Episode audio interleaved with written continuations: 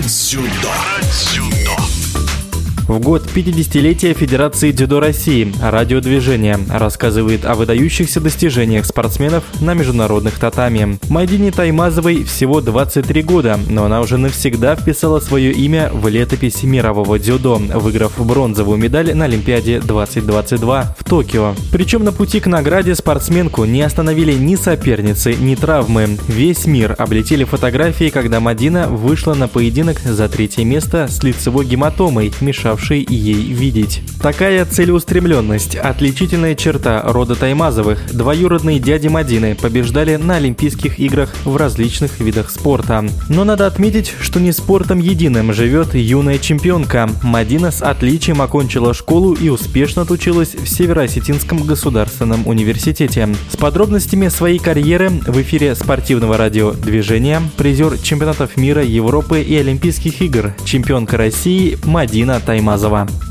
Конечно, я с детства слышала про Олимпийские игры, про большой спорт, так как мои родственники, мои дяди и вообще многие из моих родственников являются спортсменами и довольно именитыми спортсменами. Так мой дядя э, Артур Таймазов, трехкратный олимпийский чемпион по вольной борьбе, его родной брат Тимур Таймазов, по тяжелой атлетике олимпийский чемпион. Э, я в детстве очень сильно равнялась на них и они были моими самыми большими кумирами. Также мой отец э, Андрей Таймазов, он э, является тренером по вольной борьбе и вырастил э, сурдоолимпийского чемпиона по вольной борьбе. Также многих титулованных спортсменов, сейчас всех перечислять не буду. И, конечно, он был для меня наставником в каких-то моментах по общей физической подготовке, по режиму, по каким-то спортивным нюансам.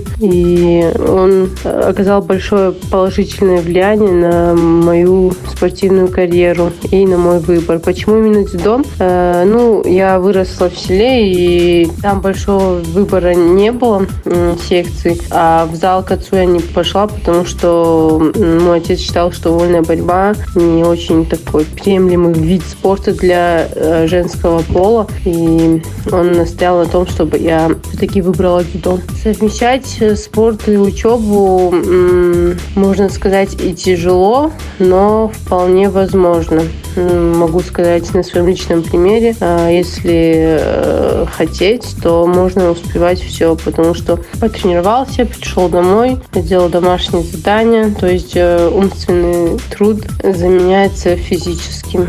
И я думаю, что это идеально, когда ты заменяешь э, умственный труд физическим. То есть тут твое тело устало, потом тело отдыхает и работает твой интеллект, твой мозг, твое мышление, и это очень благоприятно влияет на спортивные э, достижения тоже и на какие-то возможности в спорте. Первые успехи э, у меня пришли еще в юношеской команде.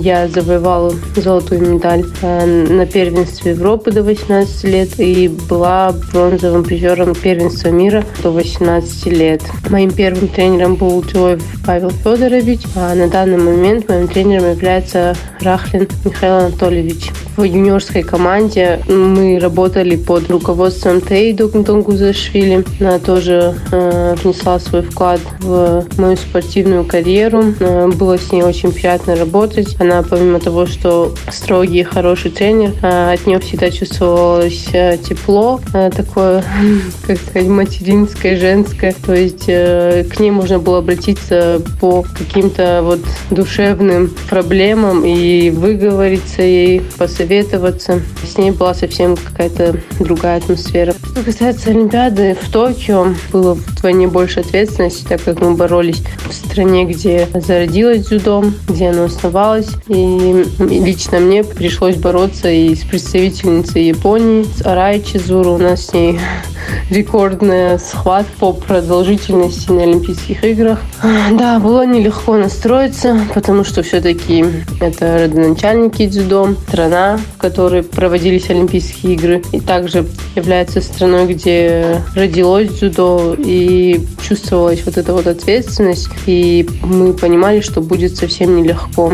Две схватки затянулись на Олимпиаде. Одна шла 14 минут вместе с основным временем и дополнительными минутами в Golden Score. И вторая встреча за выход в финал. 4 минуты основного времени и 12 или 13 минут Golden Score. Э, было тяжело, конечно, еще и глаз налился кровью. Полностью потерял обзор с одной стороны. Э, усталость была, но желание выиграть э, побеждало и усталость, и все неудобства. Планы на будущее скорее вернуться на международные соревнования, на международную арену. Сколько я еще буду оставаться в большом спорте, э, зависит от моего здоровья и от моих ресурсов, как здоровье позволит бороться и насколько хорошо у меня это будет получаться. В эфире спортивного радиодвижения была призер чемпионатов мира, Европы и Олимпийских игр, чемпионка России Мадина Таймазова. Про дзюдо. Про дзюдо.